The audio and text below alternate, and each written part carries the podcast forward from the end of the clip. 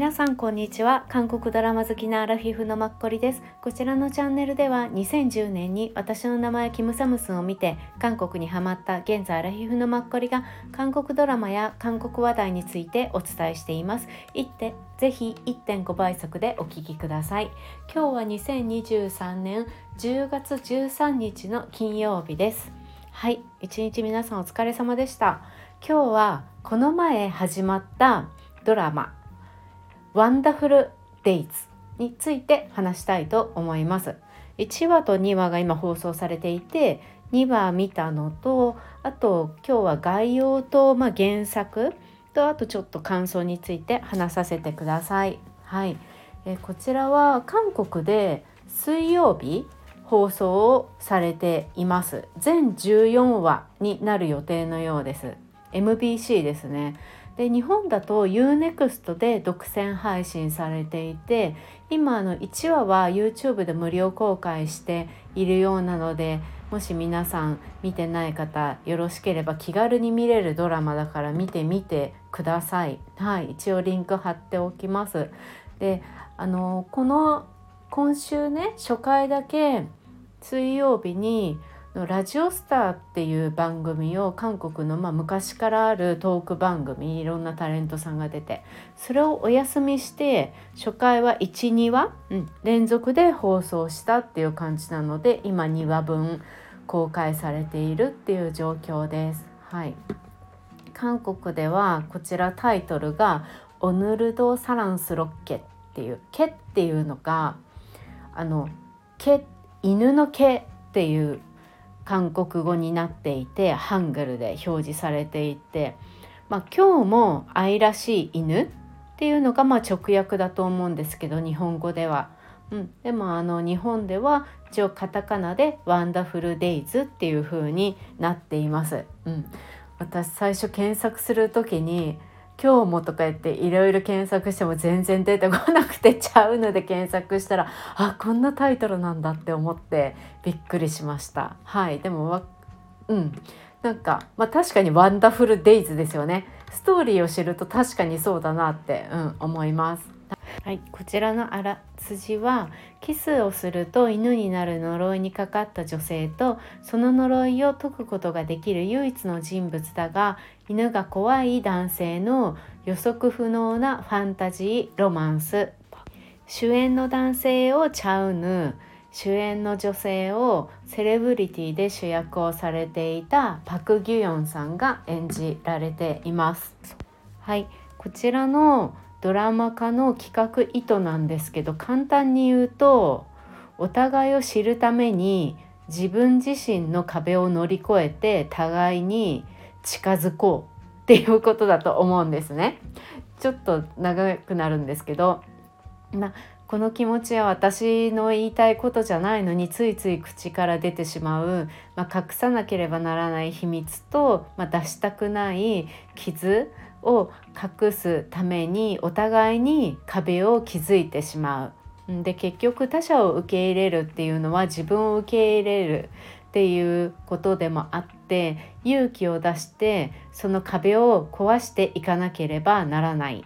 うん、でその壁を壊して壊して人や犬などの種の壁さえも乗り越えてお互いに近づいていこうっていうまあうんあの趣旨みたいです。はいでこちら韓国では10月11日に2話放送されて視聴率的にはね2.7ぐらいだったんですよ。私意外に低いなって思って私が勝手になんか期待してたのかななんとなく怖くない久しぶりに、まあ、いいドラマを見れるかなって思って気楽に。であとチャウヌーのドラマも私何気に一つぐらいしか見たことがなくって「カンナム美人」かな。それ以来だったんでうん、なんかちょっと楽しみって。あとこのパク・ギヨンさんがセレブリティでしか見たことがなかったんであこの方見たいって思って楽しみにしてたんですけど、ね、他のまあ UNEXT とかそういうのだとどんな感じなのか分かんないんですけど韓国のまあテレビ的には多分もうテレビをその時間帯に見る人がいないっていうことからかもしれないんですけど いろいろぐちぐちぐち言うけど予想より若干低かったなっていうのは感じました。はいね、先にちょっとこちらの原作についてお話をさせてください簡単に。えっと、こちらは Webtoon なんですよね。ネイバーの Webtoon で掲載されていた漫画をドラマ化したものです。うん、でこのね作家さんがイヘさんっていう女性の方なんですよ。で私このイヘさんってこの短いじゃないですか2文字でね。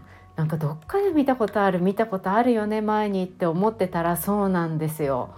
何がそうなんですよかわかんないです。イボンセンド・チャルプタケっていう生まれ変わってもよろしくシン・ヘソンさんとアン・ボヒョンさんのあれを書かれていたのもイヘさんなんですよ。すごいですよね。いやすごい。であれを書いていた Webtoon の時代は、まあ、2020年ぐらいなんです22年。でこのオノルド・サランス・ロッケは2017年から19年だからそれの一つ前っていう感じでも両方とも今年ドラマ化されてもうねすごいあの漫画家さんだなって本当思うわ。うん、でこのオノルド・サランス・ロッケはあの日本で一応 LINE 漫画になってます。ワンダフル・ゼイズっていう名前で。で私全然知らなくて読んでなかったんですけどちょっと読んでみようかなって思って一応リンクを貼っておくのであと皆さんも検索したらすぐ出てくるので、うん、なんかみんなコメントにねあこれやっぱりドラマ化するんだ懐かしいまた読みに来ましたみたいなのを書かれている方も多くて、うん、結構読んでる方が多いんだなって思います。うん、っていうのは2019年にまあ、Webtoon で掲載されていてその頃すでにねもう日本でも掲載が始まってたみたいででもその時は LINE 漫画っていう名前ではなくって違う会社ので結論それがま統合して統合して今現在 LINE 漫画っていう感じになっているっていうことなのでもう日本でもね漫画としての掲載は何年か34年前からされているっていうことなんですよね。私が全然知らないだけで。そう。ですね。うん、そんな感じかな。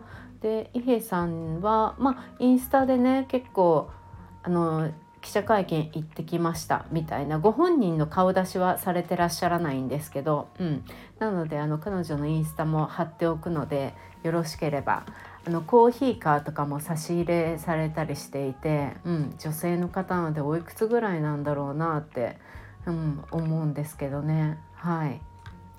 そうそういうねうん、もう今回2作目っていうのが今年2作目っていうのがなかなかびっくりしました。はい、で、えっと、このねアニメなんですけどその Webtoon で普通に掲載されていた時代、うん、毎週週1回、うん、ですごくこれが2017年から19年で2017年の1年間ね低迷してたんですってネイバーの Webtoon。うん、その中で希望の星となった作品なんですって。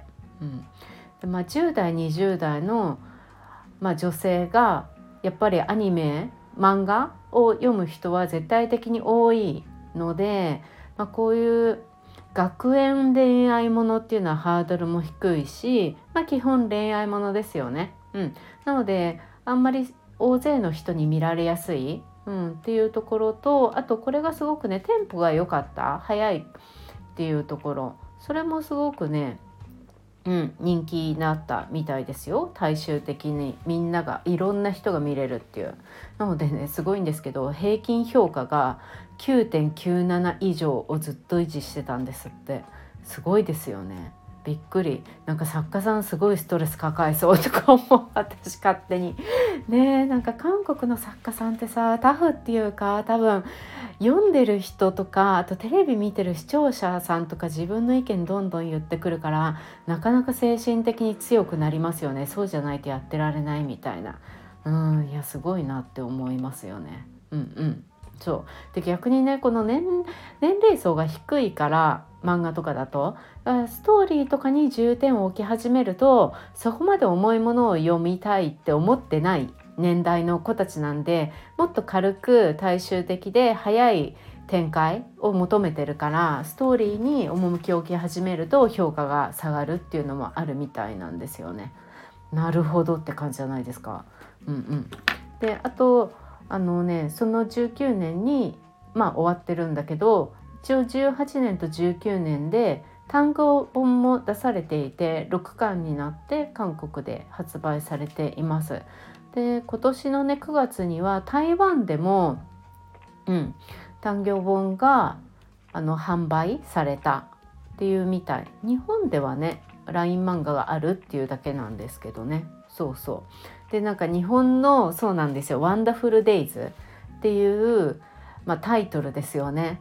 うん、このね可愛いんですけど向こう韓国って「モンモン」っていうじゃないですか。犬が鳴くの。で日本だと「ワンワン」でしょ。だからその「ワン」にかけて「ワンダフルデイズ」っていうのもあるみたいなんですよ。そうすごくなんかね可愛い。で日本のアニメ漫画 LINE 漫画私まで読んでないから分かんないんですけど名前もね全部日本のに書き換えられているっていう感じみたいなんですよね。なので読みやすい。でもまあ確かに LINE 漫画私多分結構毎日読んでるんですけど大体韓国の作品だけどまあ全部あでもそのままのもあるけどでも8割方日本語に日本のね名前になってるかな。うんうん登場人物。そうそう。そんな感じですね。うん。で一応ちょっと先に話しちゃうんですけど、まあ、原作と脚本の、まあ、違う点。うん、これは多分全話に共通する基本的なことでね、うん、なんか原作では異性とキスをしてもすぐに犬には変わらないんですって。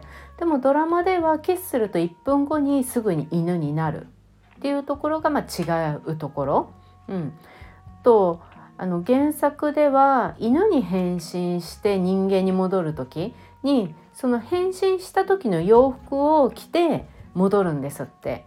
でもドラマの場合は裸になって戻る。うん。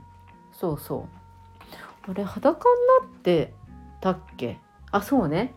靴下履いてたりしたもんね。そう。であとね占いを解くのには、まあ、キスした相手と、まあ、もう一回犬の状態でキスをするっていう感じなんですけれどそれが100日以内にキスをしなきゃダメっていうのはこのドラマで追加された条件みたい。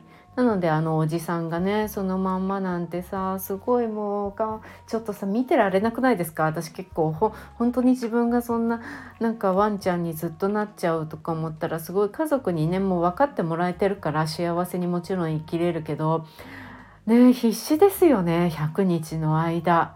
いかに犬の状態で相手ともう一回キスをしようとするかっていうのは。うーんなかなか私海から来たあなた違う青い海の伝説。あのチョン・ジヒョンさんとイ・ミンホさんの、うん、あれもやっぱりチョン・ジヒョンさんがマーメイドっていうことをイ・ミンホさん最初知らないわけで、まあ、途中から変だって思って知るわけだけどそれをさ普通のまっとうな人間が信じるっていうのって難しいじゃないですか。だからこれもやっぱり相手のことを愛するねとか本当に相手を心から思ってる人じゃなかったらその彼女が犬になっちゃったとか、まあ、その男性が犬になっちゃった自分がね大切な人がとかもさ信じられないですよね。本当に相手を思ってなかったらとかねすごい私真剣に思いました。うんうん。そうですね。はい。そんな感じ。そう。あとはすいません。なんか長くなっちゃうんですけどね初回だからってすごいずうずうしくそんなこと言って。そう。であのこ一応ね監督とか脚本家さんなんですけど、うん、まあえっと企画会社がグループエイドっていうところとあとファンタジオなんですよ。うん、あのファンタジオって私オン・ソンウっていうあのアイドル歌手いや今カンナムスンでもうあの警察官のね役をやっているからまあ俳優としても出ていてでファンタジオの練習生でプロデュース101シーズン2に出てきて1人で。うんで「ワナワン」になってそれからドラマはもう何作か出てて私は大体見てるつもりなんですけどそうで今回「カンナムス」に出てるでしょ。うん、でそうこのファンタジオって結局アストロのチャウヌが所属してるんですよね。そう。だからファンタジオがこんな企画会社そういうのも回してるんだなって回してるって変な意味じゃなくてそういうのもやってるんだなって思って私の中であんまりもうその歌歌うみたいなイメージしかなかったのでそう。でもね今見たところ60人ぐらい俳優さんもちゃんと抱えててしかもね有名どころなんですよ。ハジョンウさんとかあの神と共に、うん、あとヨム・ジョンワさんですよね。最近私すごい馴染みがある。あのスカッキャッスルの怖いお母さんですけど、うん、あと私好きなソガンジュンさんとか。そうこういう人たちもねみんないるからあそんなにいっぱいいるんだって思ってすごいびっくりしました。でも俳優さんをね抱えてるっていうのはなんか K-POP で会った時にすごく大きい何て言うのリスクヘッジになりますよねってすごいそんな言い方は失礼だし多分俳優さんの方がこう一人一人がね大きいからうんいいんだと思うんですけどそうその分ねまあ結構サポート体制も大変ですけど YG とかだってさあんな社長がああいう風になってどうしても YG ってみんなあの K-POP のイメージがあるけど全然 YG モデルズとかあのあの俳優部門とかチェあれチェジューさんもそうですよね。かすごい大きい人ばっかりいっぱいいるからやっぱりそっちが強いから何かあった時にっていうのはすごくあるよなって。うん。すごくね YG の時に思いました私。あとモデルズにあんなにいっぱい人がいたんだっていうのも後からすごいねだんだん気づいてびっくりしたけど。はい。っていう感じ。であとはチャンネルはうんと MBC ですよね。そう。でねあの演出監督さん私は全然知らなかったんですけどイム・デウンさんっていう監督さん。でこの監督さんでもねすごくいい感じの多分あれ撮られるんですよね。2018年の「レスラー」っていうの映画なんですけど多分面白いと思う。コメディだってこれユー・ヘジンさんとキム・ミンジェさんとかが出られてるの。うん、えっ、ー、とね700万人ぐらいあ800万人ぐらい近い動員をしてるんですけどあのユヘジンさんってもう皆さんね言わなくてもご存知だと思うけどあのタクシー運転手でしたっけ？うん。ああいう感動的なのとかいろいろ面白いのとかそう出られてて結構映画の方が多いですよね。映画俳優。韓国を代表する映画俳優。そう。であとはね今日からエンジンオンっていうカカオのドラマですね。うん。もう撮られてらっしゃいますね。そう。これに出てるのはキュン・ミンソクさん。うん、あの金民族ですよね。そう。あとイム・ヒョンジュさんとかが出てる。そう。であのねあとは脚本家さん、まあ、このイヘさんのものを手直しされた脚本家さんですよね。そう。その方はね一つだけかな。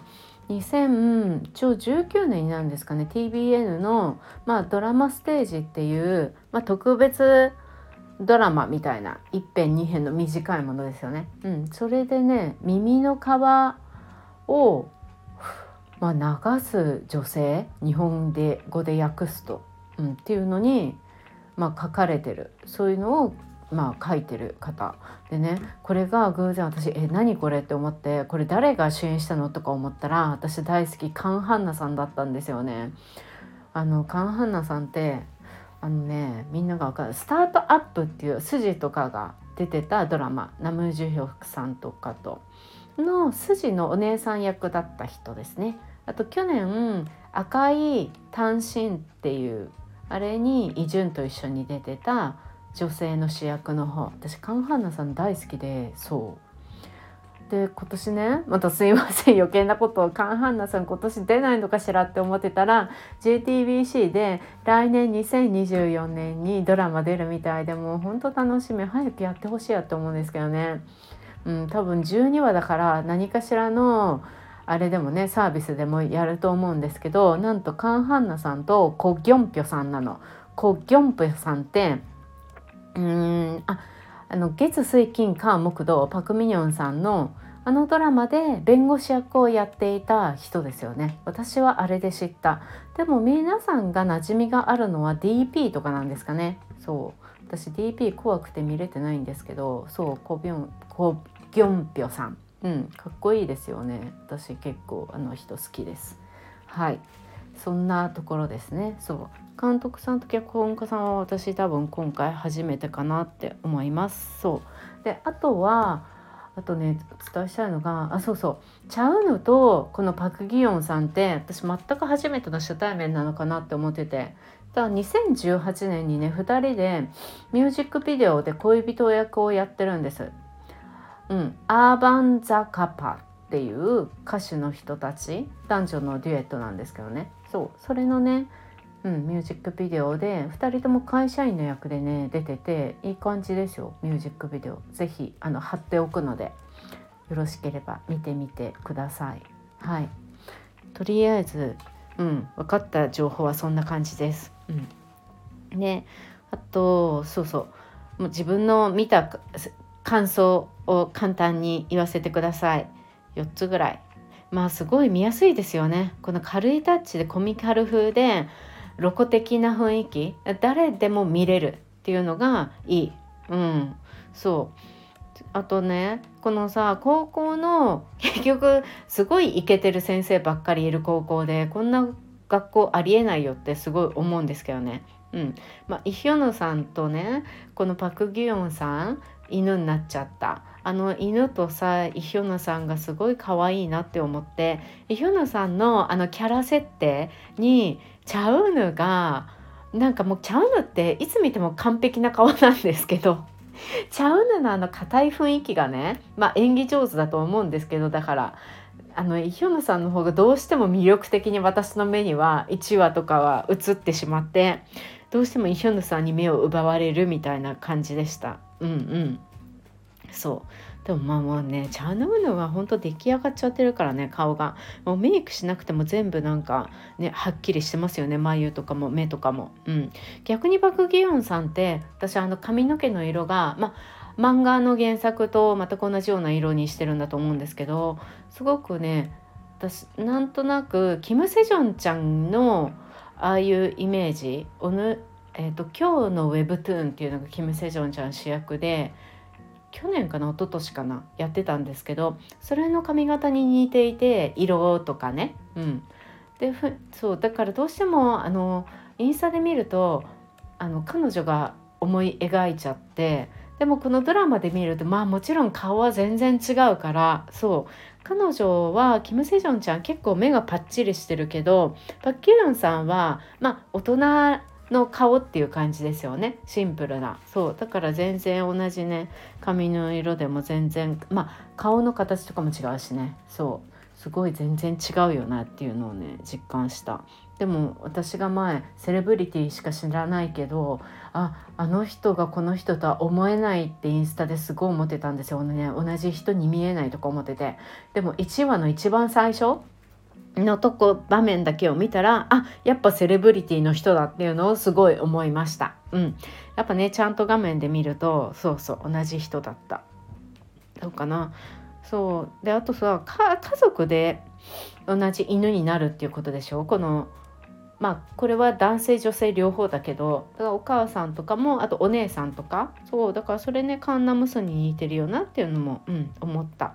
うん、なんかさすごい軽いタッチで見れていいですよね。最近私キング・ザ・ランドを一気見したんですけどこの3日間ぐらいで。あれもまああの何て言うの？心配なく結局はハッピーエンドってもう分かってるからね最初から見る前から。心配なく見れるんですけどまあよくあるストーリー展開でね。うん。であとは逆にまあ何て言うのかなちゃんと家のあれを一応ホテル事業みたいな部分ものストーリーの中に入ってきたりして若干ちょっと堅苦しくて疲れるっていうところもあるかもしれないってわざわざちょっとそう思思おうと思えば思えるんだけどこっちはあの 深刻なんだけどね犬になっちゃうっていうのは。でもすごくなんか可愛くて、うん、見やすいなっていうのを思ってねちょっといいうん、こういう楽なのがさやってくれると食事をしながら見ようっていうドラマになれてなかなか食事しながら見ようって思うものはないんですよね。悪の悪とかも早く見あ最悪の悪も早く見たいんだけどなんかちょっと食事しながら見なくていいかなとか思っちゃってそう思うとね食事する時に見るものがないんですよ。そうそう。だからすごくねこれありがたいなって思いました。はい。これからもう14話で終わっちゃうのはちょっと寂しいね。16話ぐらいあってもらってもいいと思うんですけどね。うん。でも週1だから来年までやるみたいですよ。結構先が長いよね。そう思うと。でもきっとそしたら年末まあちゃうのとか何かしら取るんだろうなっていうのは想像つきますよね。そう。うん。わざと1月3日までっていうのもありますしねきっと。うん、であの全然別件雑談です。そう。でキングダーランドをちょっと見たのでもう感想だけちょっと喋りたいっていうのがあるのとあと中庭のある家っていうのもあのどうにか見たのでそれもちょっと履歴として残したく思ってます。あと映画も2つぐらい見たので、うん、それも一応感想だけ残したいなって思っています。はい。一気にあとねファンフンフフファンフンだっけ？あれをちょっとね見なきゃなって思ってます。